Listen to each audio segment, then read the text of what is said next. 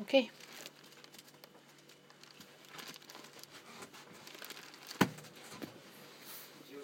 Приглашаю вас открыть Слово Господа в первом послании Петра.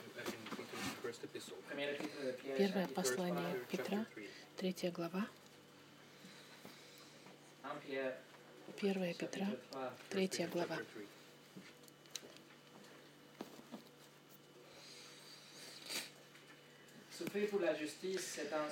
Страдания за праведность — это реальность, которая была частью жизни людей Божьих с самого начала Церкви, из, извечно, можно сказать. Потому что это абсолютно нормально столкнуться с темнотой, если вы принадлежите свету.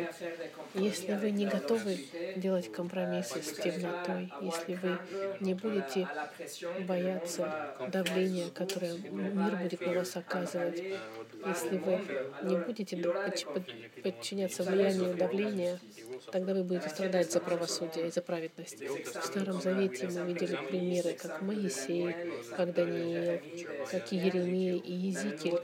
В Новом Завете у нас все апостолы страдали за правосудие, за праведность. Иоанн Креститель, вся церковь гонимая, те, которых э, забрали в плен, мы видим пример Господа Христа. И в истории церкви огромное количество примеров братьев и сестер, которые не покорились системе и защищали истину Евангелия и библейскую доктрину от начала церкви и до сегодняшнего дня.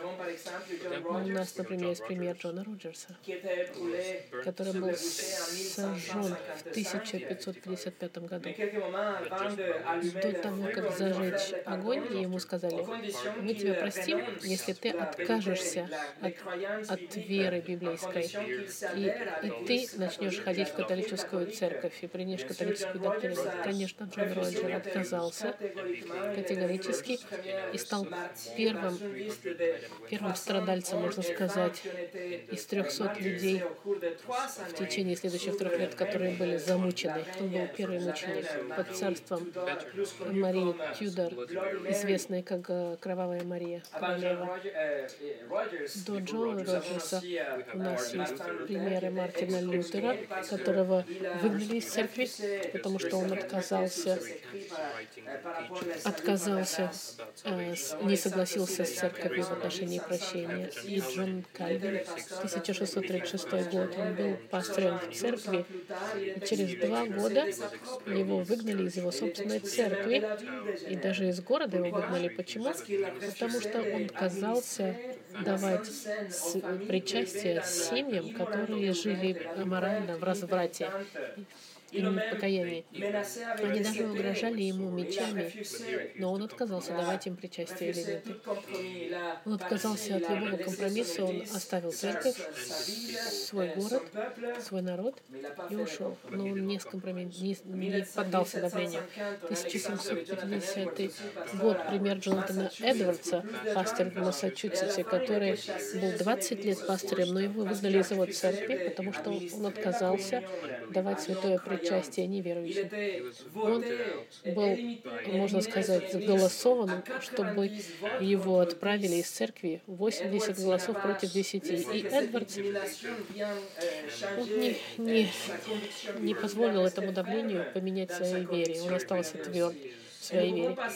И мы можем проводить часы и недели и месяцы, говоря о братьях и сестрах, верных людях, которые держались крепко и страдали за свою праведность и за правду потому что они отказались э, скомпрометировать свою правду.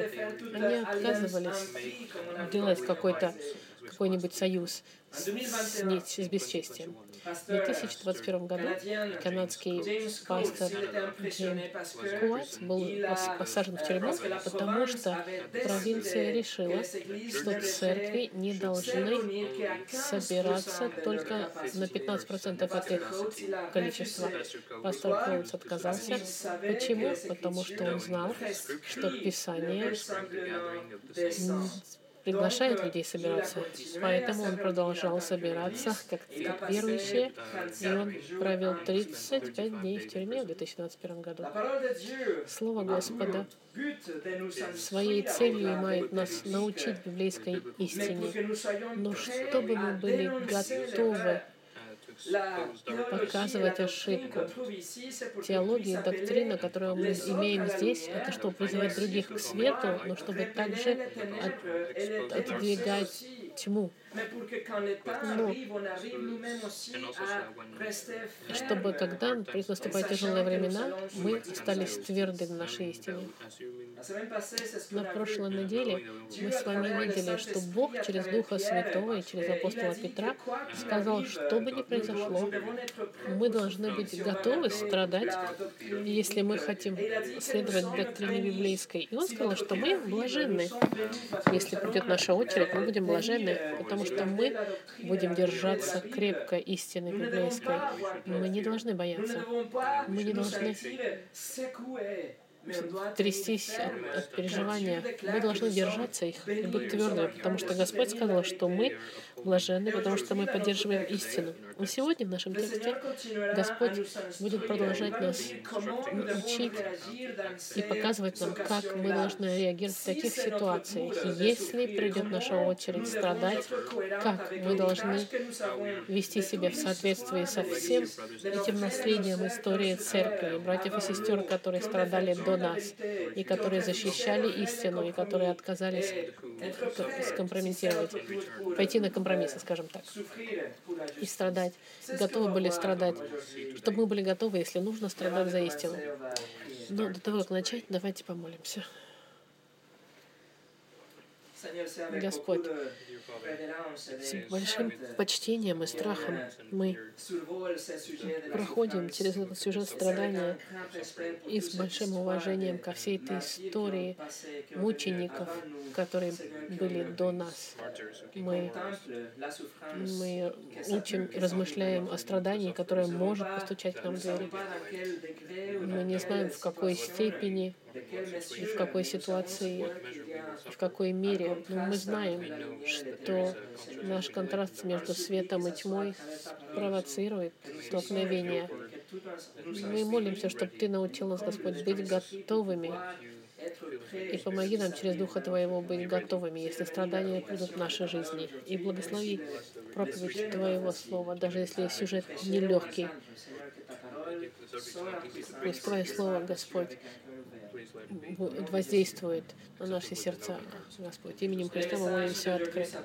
Сегодняшнее послание называется «Будьте всегда готовы». И мы зачитаем наш текст. Это первое послание Петра, третья глава, с 13 по 17 стих. Сегодня мы сфокусируемся на 15, с 15 по 17 стих, наш будет фокус.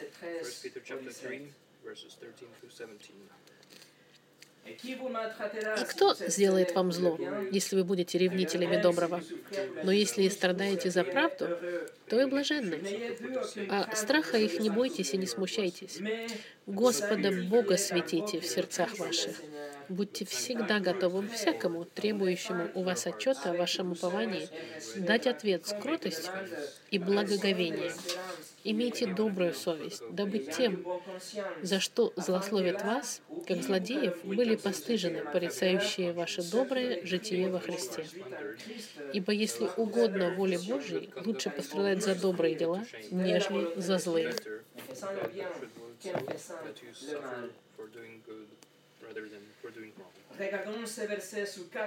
Давайте посмотрим на эти стихи под четырьмя углами. Это четыре действия, которые можно найти в этих стихах. Сначала мы посмотрим «Осветите Господа Христа». Потом мы должны быть всегда готовы. Третье э, имейте добрую совесть и страдайте за доброе. Начнем с первое, первый поступок, первое действие. Осветите Господа Бога в ваших сердцах. В французском это Господа Христа. Петр пишет Господа Бога Светите в сердцах ваших. Петр показывает контраст между тем, что мы видели на прошлой неделе, что мы должны сфокусироваться и быть запечатаны благими делами. Он говорит, что мир не будет нас, нас пытаться, как сказать, навредить за добро. Но если придет наша очередь страдать, мы блаженны. И начиная с Исаи, 8 главы, он нас укрепил уже не бояться издевок мира, можно сказать, и отказываться идти на компромисс, особенно с теми, кто, которые вас толкают на это. Петр вам говорит, не делайте этого. Вместо этого светите Бога в ваших сердцах. Бога сердца, видимо, в оригинальном тексте Господа Христа написано. Вместо того, чтобы бояться делать компромиссы, идти на компромиссы, осветите в ваших сердцах Христа. Господа. И это не, не так легко. Это, это относится, опять же, к воспоминанию в 8 главе в Исаии. Послушайте, что Исаия нам говорит, Господа Савуафа, Его чтите свято, и Он страх ваш, и Он трепет ваш. Пророк Исаия пишет, что есть только один Бог святой. Мы только что пропели «Святый, святый, святый». Исаия нам говорит, это Господь Саваоф. Саваоф — это Господь армии небесных, можно сказать. И, но Дух Святой при всем при этом вдохновляет Петра, чтобы взять этот текст из Исаии и заменить имя Бога э, Саваофа с именем Христа. И это подтверждает божественную природу Христа. Он меняет, он заменяет имя Господа Саваофа на Господа Христа. В русском тексте сказано Господа Бога, но в оригинальном тексте, судя по всему, сказано Христа. Что говорится, какова бы ни была серьезность атаки или угрозы, или смущение, которое у нас может быть из-за этих атак. Мы не должны бояться тех, которые пытаются нас напугать. Мы не должны слушаться тех и подчиняться. Это Господа Христа. И только Его, которого мы должны светить в наших сердцах. Почитать, можно сказать. Петр говорит, что мы должны осветить, и он пишет это как указательном э, слове. И слово, которое он использует, это то же самое, что Иисус используется в молитве в 6 главе в Матфея. Молитесь же так, Иисус говорит, «Отче наш, сущий на небесах, да светится имя Твое». Вот это слово «светиться» — это тот же самый глагол, который используется «светите», «освящайте». Это значит, что мы должны провозглашать, что Господь Христос он святой.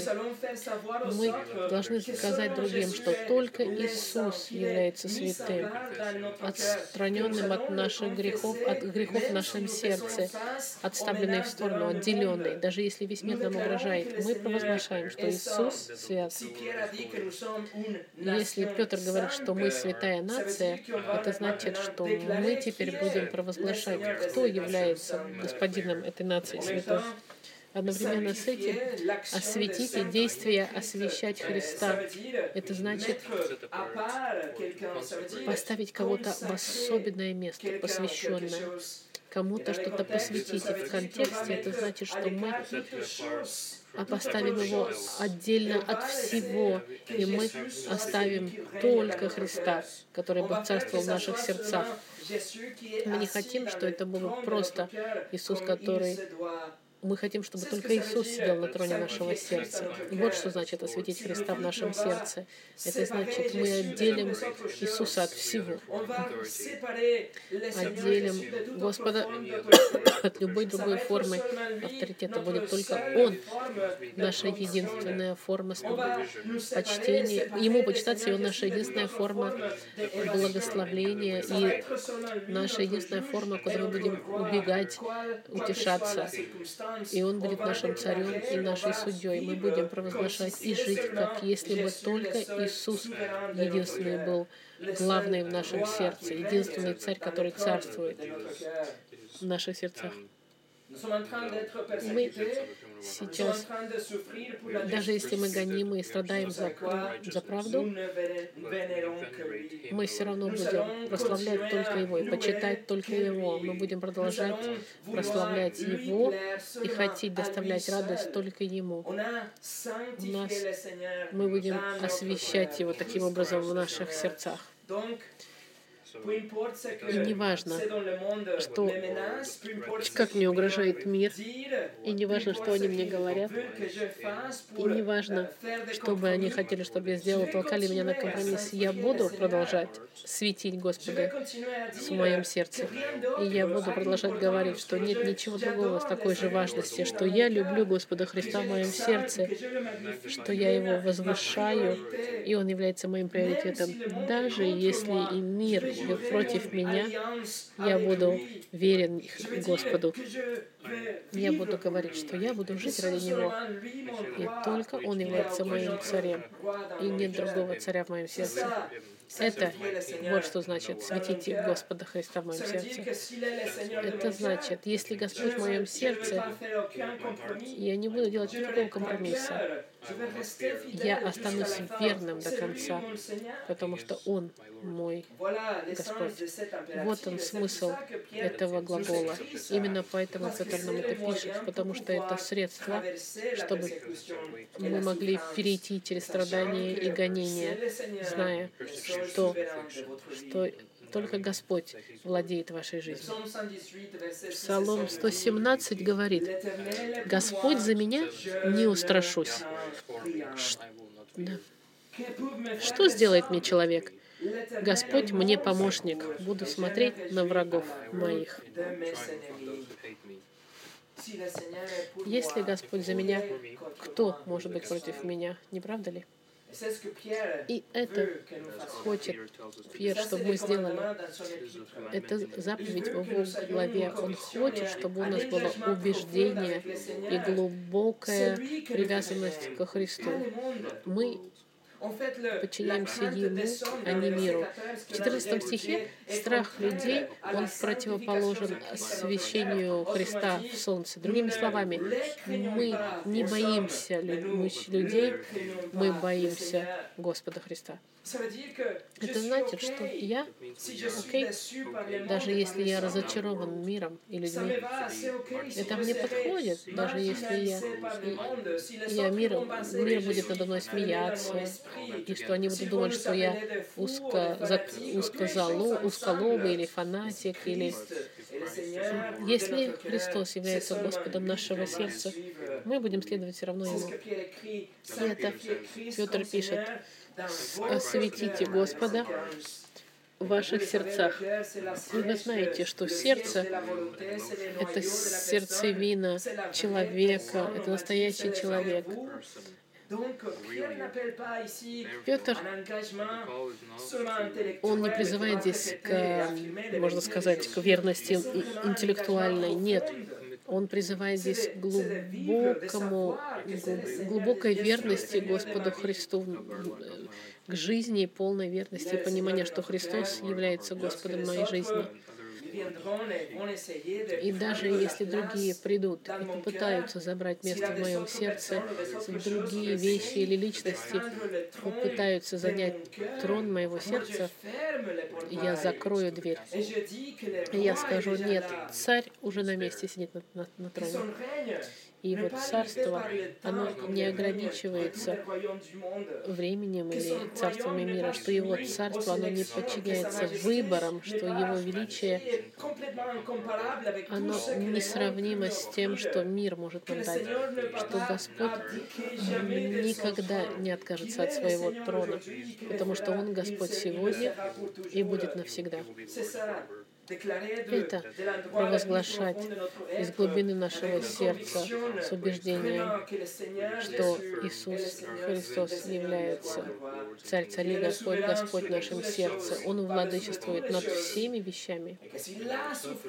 И если страдания нас ударит, это не нечто, что избежало воли Господа. Он позволил это, и я по ним получаю это.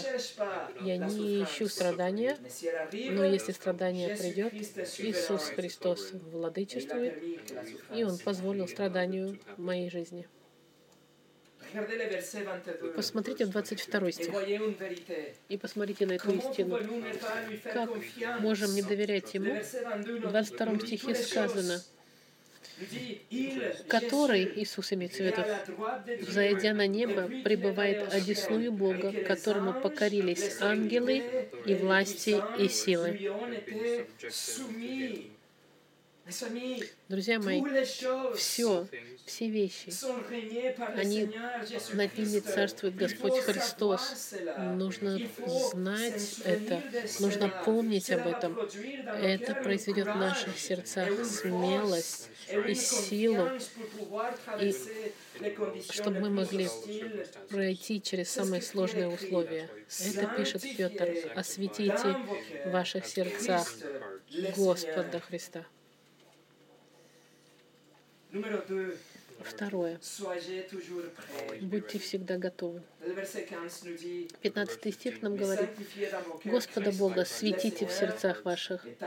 Будьте всегда готовы всякому, требующему у вас отчета, в вашем уповании дать ответ с кротостью и благоговением. В течение, во время страдания, во время гонений, не просто мы должны светить Господа в наших сердцах, мы должны быть готовы защитить нашу надежду. Это еще, одно, еще один глагол в указательном времени. И слово «будьте готовы» будьте готовы дать ответ. Это апологи... слово греческое апология, откуда, откуда идет слово апологетика. Это значит защита, официальная защита, защищать что-то перед трибуналом. Это объяснение рациональное с аргументами полное размышление. Христианство — это не просто слепая вера, это не просто стиль жизни или опыт, который мы живем здесь, пока мы живем на земле. Это нечто логическое. Это над чем мы можем размышлять и передать, объяснить это, можно сказать, людям вокруг нас. Павел использует похожее слово в послании к Тимофею, когда он говорит о его защите в контексте юридическом. То же самое в деяниях. Это защита юридическая, защита саргументированная, можно сказать, которая, когда нужно убеждать юри, жюри. Интересно также обратить внимание, что Петр использует эти слова, чтобы сказать, что церковь Петра подчиняется ежедневному процессу, можно сказать, юридическому. Каждый день верующий должен защищать свою веру перед обществом, которое антихристианское. Послание к филиппийцам, 1 глава, 15 сказано, Павел пишет, некоторые, правда, по зависти и любопрению, а другие с добрым расположением проповедуют Христа. Одни по любопрению проповедуют Христа нечисто, думая увеличить тяжесть уст моих. Здесь он, он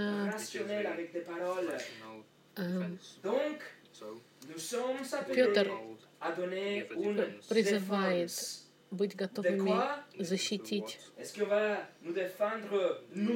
от чего? Чтобы защищать самих себя или защищать наши эмоции? Должны ли мы защищать нашу репутацию, наше эго? Нет. Это защита надежды, которая в нас, надежда упования. Ваша вера, значит, христианская вера. Быть готовыми защищать. Перед, можно сказать, трибуналом, но и также вокруг, э, э, также людям вокруг, которые задают ваши вопросы, ваши соседи, ваши друзья, ваши э, супруги, мы должны быть готовы объяснить и защитить нашу веру. Другими словами, мы не должны никогда быть не готовыми, можно так сказать.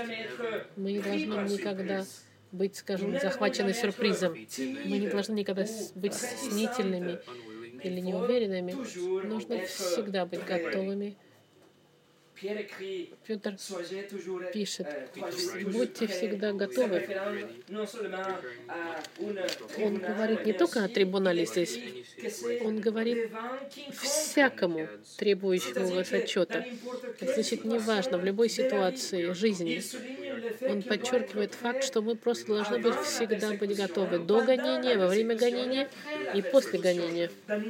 В любой ситуации жизни мы должны быть готовы защитить нашу веру. Имеется в виду дать ответ, объяснить. То, что Петр пытается сказать, друзья мои, то, что мы должны жить превосходнейшим, поведение должно быть превосходное. Мы должны жить жизнью, которая соответствует нашей новой природе. Мы должны подчиняться авторитетам, правительствам, быть лучшими сотрудниками на работе. Мы должны быть лучшими гражданами. Мы будем жить исключительным образом перед нашими неверующими родственниками. Мы должны быть, мы должны быть, должны иметь братскую любовь, сострадание, и мы должны кроткие сердца, мы не будем делать, отвечать злом на зло. Мы должны быть горячими по благим делам, можно сказать, жаждущими. И все это является платформой для того, чтобы объяснить вашу веру, защитить вашу веру, можно сказать, когда нужно, чтобы быть готовыми а, э, с людьми говорить. Вы должны пользоваться возможностью и быть готовы, чтобы отстаивать свою веру, можно сказать. Это значит, что мы не живем в изолированной группе. Библия никогда не говорит, чтобы люди жили изолированно. Мы должны жить в в мире, но наша жизнь должна быть открыта, чтобы другие могли видеть наше свидетельство жизни. И мы должны открывать наши уста и делиться посланием Евангелия со всеми и всегда быть готовыми к этому. Не просто мы живем исключительным образом, мы должны быть готовы представить защиту нашей веры уст, уст, устно, можно сказать. И это указательная форма глагола здесь именно именно с таким же весом, как и другие заповеди Он нам дал. Она имеет такой же вес и важность, как, как есть, когда Он сказал, не отвечайте злом за зло, и обиду за обиду не воздавайте. Это тот же самый, скажем так, уровень э,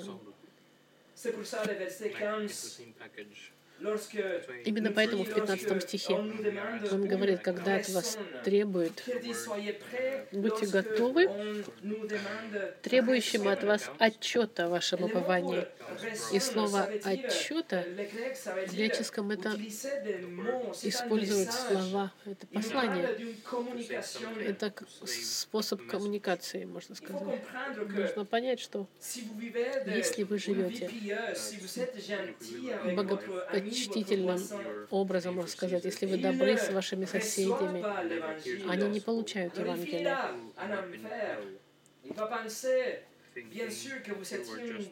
И они конечно, будут думать, что вы хороший сосед. Но что ему нужно, так это ему нужно на самом деле послание Евангелия, чтобы он не пошел в ад, ваш сосед. И вы даете ему отчет, вы скажете ваши слова, как ему спастись. Слово — это логос. La question peut vous être Вам могут задать вопрос во время разговора дружеского. А может быть, во время, может быть, может быть, в трибунале. В любом ситуации мы должны быть готовы объяснить то, во что мы верим. И это является, можно сказать, источником силы среди наших страданий. Если мы верим, что внутри нас есть надежда, упование, что у нас есть надежда на прощение грехов и на вечную жизнь, это и будет нашим мотором, который поможет нам перейти через тяжелые, сложные обстоятельства. Именно благодаря этой надежде мы сможем пройти через страдания таким почитающим образом. Нужно также понять, что наша надежда, она не какая-то неуверенная, но она корнями уходит в верность Господа. Мы знаем, что Слово Его не меняется. Мы доверяем Его избранию. Мы знаем, что даже если вокруг нас есть они, которые грешники, церковь, наши родственники, это грешники, нарушившие закон Божий, даже если они заслуживают наказания, мы знаем, что Бог, Он милостив и готов простить всех тех, кто придут к Нему в покаянии и вере. Мы очень хорошо знаем страдания, что Иисус умер вместо грешника, и что у нас есть эта уверенность, что Он заплатил за наши грехи. И Он умер по-настоящему, и что Он по-настоящему воскрес, и что Он прощает всех тех, которые доверяют Него. Иисус, Он полностью испил гнев Божий, воскрес, и Он обещал также телесное возрождение, воскрешение вам и всем, кто верующим во Христа в сердце, все, кто пришли к Господу в раскаянии и вере. Друзья мои, это благая весть Евангелия. Нет ничего более важного, чем эта благая весть. И это Бог, который не может обманывать, а обещал. Это значит, что не надо говорить, что я надеюсь, что кто так в раю, нужно знать, потому что Бог пообещал. Наша надежда, она не, не поверхностная, она реальная, как воздух, которым мы дышим сейчас. В послании к евреям сказано, «Будем держаться исповедания упования неуклонно, ибо верен обещавший». Бог не может обманывать. Он пообещал вечную жизнь всем, кто придет к Нему в раскаянии и вере во Христа. У вас есть обещание, и в этом наша надежда и упование наше, которое поможет нам пройти через любые обстоятельства. И эта надежда, она проявляется в жизни, которая покажет освящение Христа в нашем сердце, нашими поступками наш, через нашу веру. Вот что мы должны будем сделать.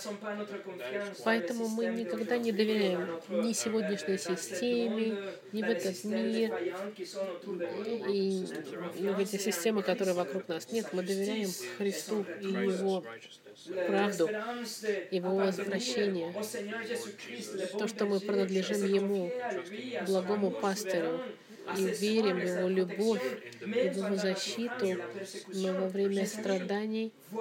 Вот теология, которую мы применяем в жизни. Именно так мы живем эту доктрину, которую мы изучаем. Даже если весь мир пытается, гонится за нами и пытается нас наказать. Будьте готовы всегда, друзья мои. Пересматривайте, перечитывайте истины Евангелия.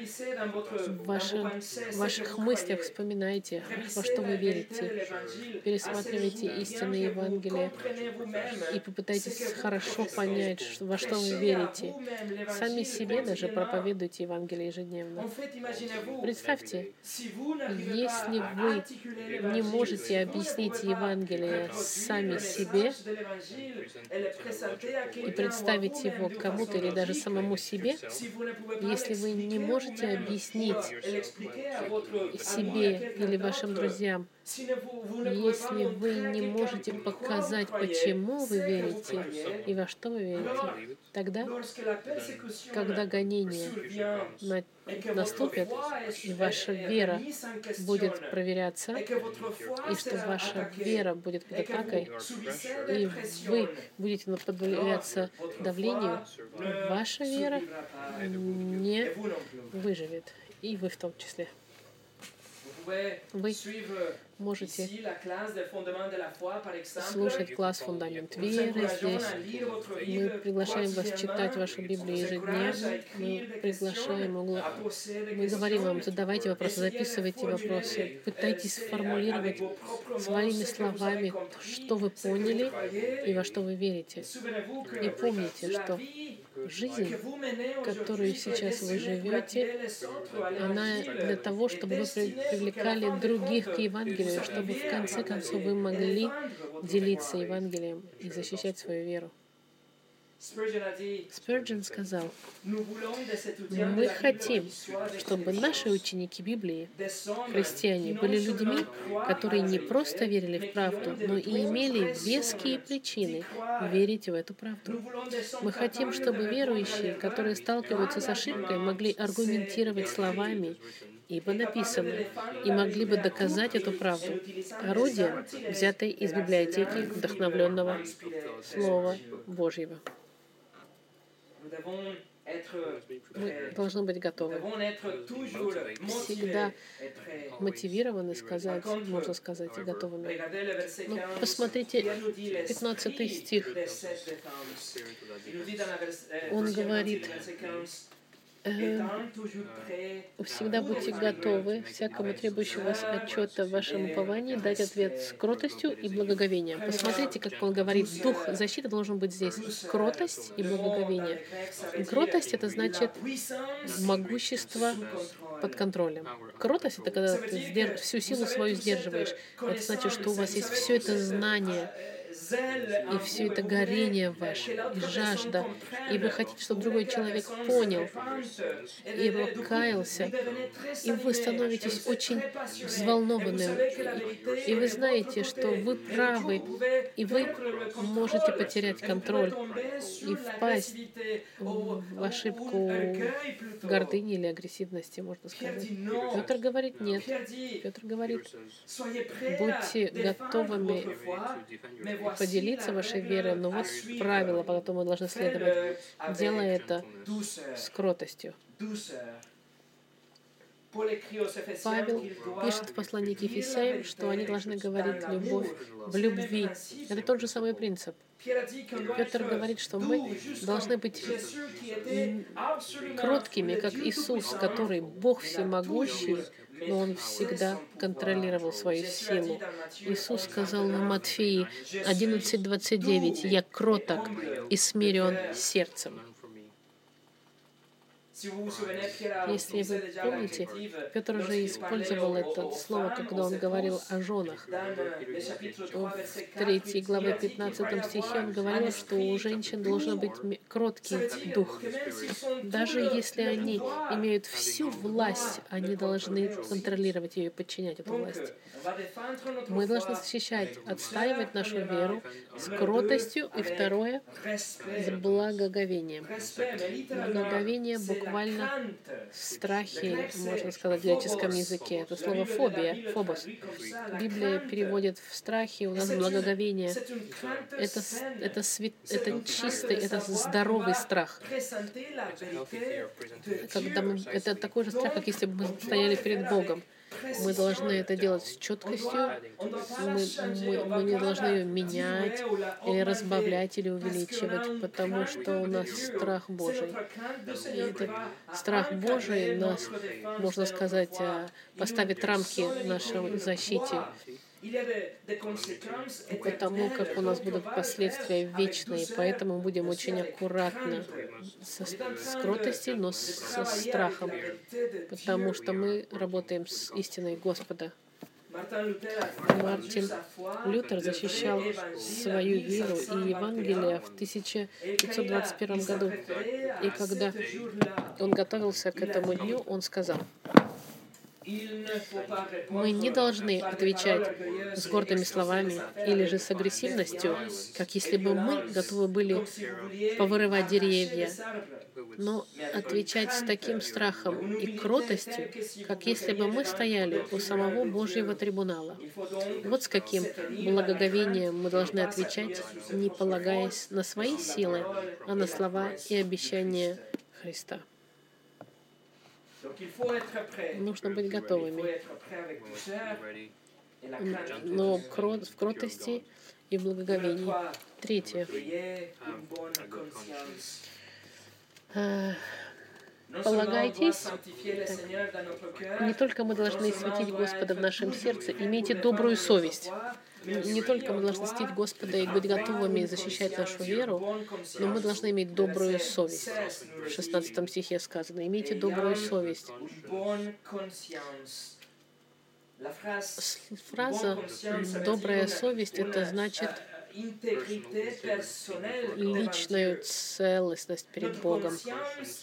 Наша совесть — это возможность эвалюировать качество наших поступков, которая оценивает наше поведение моральное. И Петр говорит, мы должны иметь добрую совесть.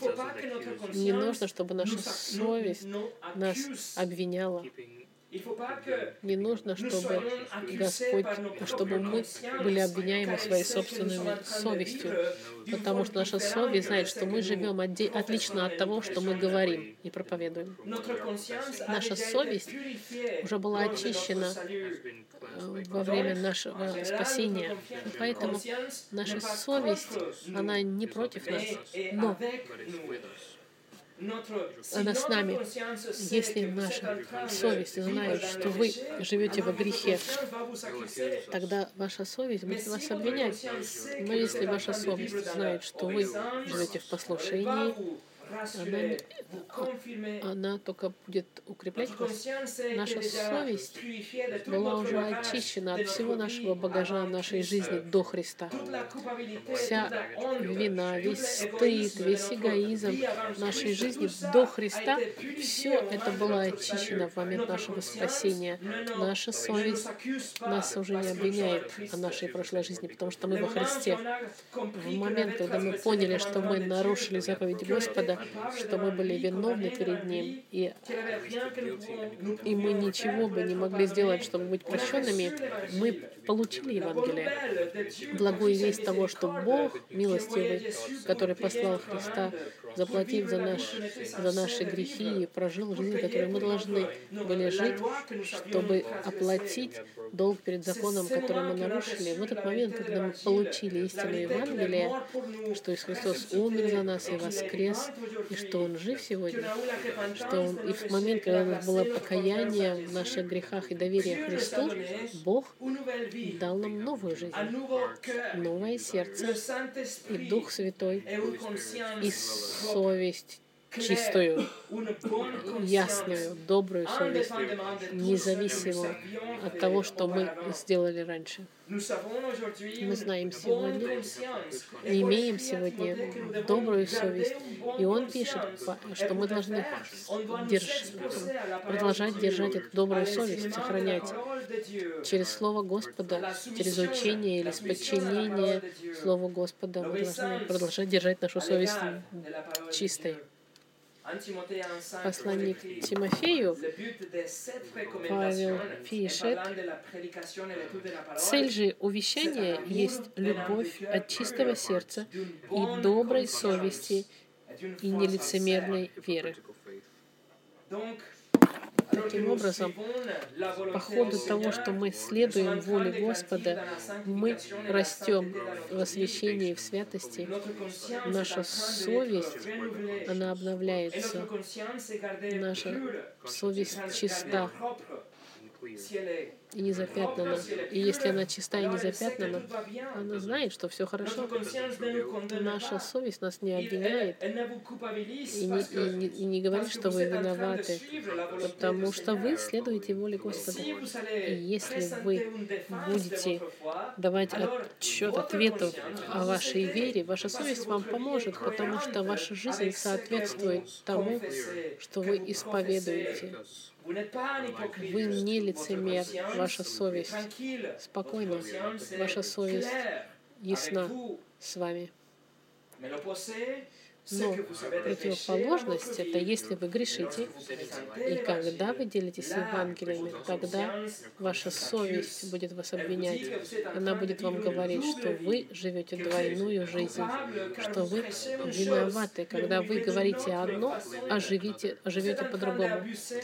Вы сейчас используете милость Господа, и ваша совесть говорит, ты лицемер. Добрая, с- поэтому совесть в таком состоянии, которая запятнана, она не может сопротивляться атакам на вас. Но если ваша совесть чиста, тогда вы можете стоять прямо и защищать свою веру. Поэтому, ведя бого- по- м, можно сказать, э, ведя жизнь, у- уважающую Господа. Смотрите, я пропустила, что хотел сказать, я прошу прощения. Есть причина, почему у нас должна быть добрая совесть. Имейте добрую совесть, дабы тем, за что злословят вас, как злодеев, были постыжены, порицающие вашу добрую жизнь во Христе. Те, кто вас злословит и говорят плохо о христианах, им будет стыдно, когда они увидят, что их обвинения, они неправедные, неправдивые. И Петр использует интересное слово, переведенное как злословие. Это слово, которое похоже на свое... Это, это особая форма слова в соответствии с, можно так сказать, с, с болтовней, в соответствии с ерундой, которую они будут говорить про вас. Неверующие будут обвинять вас и, и говорить вещи, которые неправдивы. И не важно, что бы они там ни говорили, какую-то болтовню они не говорили, они будут, бу- безусловно, говорить что-то против вас. Но если ваша жизнь соответствует тому, во что вы говорите, они в итоге все равно столкнутся с... Им будет стыдно. Они могут обвинять вас в чем угодно. Но если вы будете хранить свою жизнь чистой, и то, что беспокоит этих неверующих, и будут вас угрожать, и к вам относиться плохо, ваше поведение во Христе будет как раз-таки их пристыжать. Не то, чтобы они против благих дел, они, они- им не нравятся благие дела во имя Христа. Именно факт, что вы христианин их беспокоит. Однако нужно жить во имя Христа. Нужно жить таким образом и провозглашать, что во Христе и ради Христа мы живем так, как мы живем сегодня. И это шестое и последнее указание в главе, где Петр говорит, чтобы жизнь ваша соответствовала вашей личности во Христе. И тогда ваша совесть будет чиста, и все, кто вас обвиняют, им будет стыдно. Они будут пристыжены. Либо в этой жизни, либо в вечности. Но они будут постыжены, пристыжены. И в заключение, последнее, четвертое. Страдайте за добрые дела. 17 стих. Ибо если угодно воле Божьей, лучше пострадать за добрые дела, нежели за злые. Петр дает здесь два варианта. Первое — страдать за то, что хорошо. И Если Бог позволит, он говорит, результат будет вечное вознаграждение. Во-вторых, страдать за зло. И если Бог это позволит, вы будете страдать и, и будете подчиняться наказанию Господа можно сказать, подвергаться. В последний раз, когда мы с вами посмотрели 13 стихи, когда Петр говорил о том, что не должно быть, не должно быть зла за добрые дела. Но здесь Петр говорит, если Бог позволит, если угодно воле Божьей, если... И это, был, это была ситуация с Петром и многих братьев и сестер через историю церкви. Если по воле Господа это возможно. Мы не ищем страдания, как мы говорили. Мы, мы не хотим страдать. Мы молимся, чтобы избежать страданий. В соответствии 6. с Матфеем, ne 6 voulons глава. Мы не хотим страдать, понятно. Но мы должны быть готовы. Лютер сказал, идите, продолжайте в любви и вере. И если попадется по дороге крест, берите его. Если же нет, не ищите его. Друзья мои, если придется страдать, пусть это будет за, добро, за добро. За то, что мы Уважали стандарты библейские, защищали Писание, отстаивали то, что мы называли, призывали грешников к покаянию, за что мы провозглашали, что Иисус царствует, за то, что мы провозглашали, что Он возвращается, то, что мы, э, можно сказать, показывали на ошибки в доктрине, за то, что мы были всегда готовы отстаивать нашу веру, за то, что мы действовали в кротости, в благоговении, за то, что мы имели добрую совесть и вели превосходную жизнь в соответствии с нашей новой природой.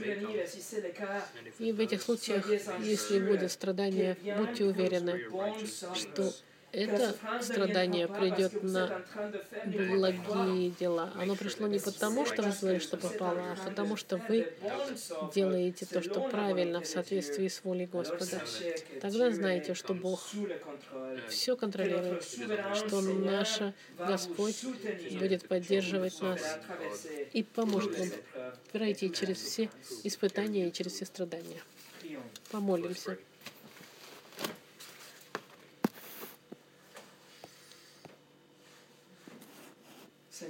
Господь, мы не ищем страдания, но если они придут, будь с нами, как Ты уже пообещал.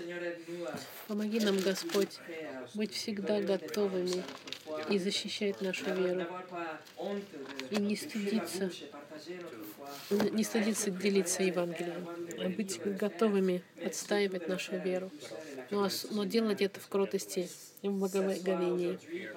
Сегодня ли это, пока мы свободны здесь, в этой стране и в мире, или завтра, когда гонения начнутся, когда, чтобы мы были всегда готовы, и чтобы мы не шли на компромиссы, но чтобы мы остались верные Твоему Слову, как и Ты верен, и что если мы должны страдать ради Тебя, Господи, пусть это будет, потому что Ты страдал за нас. Именем Христа мы молимся. Аминь.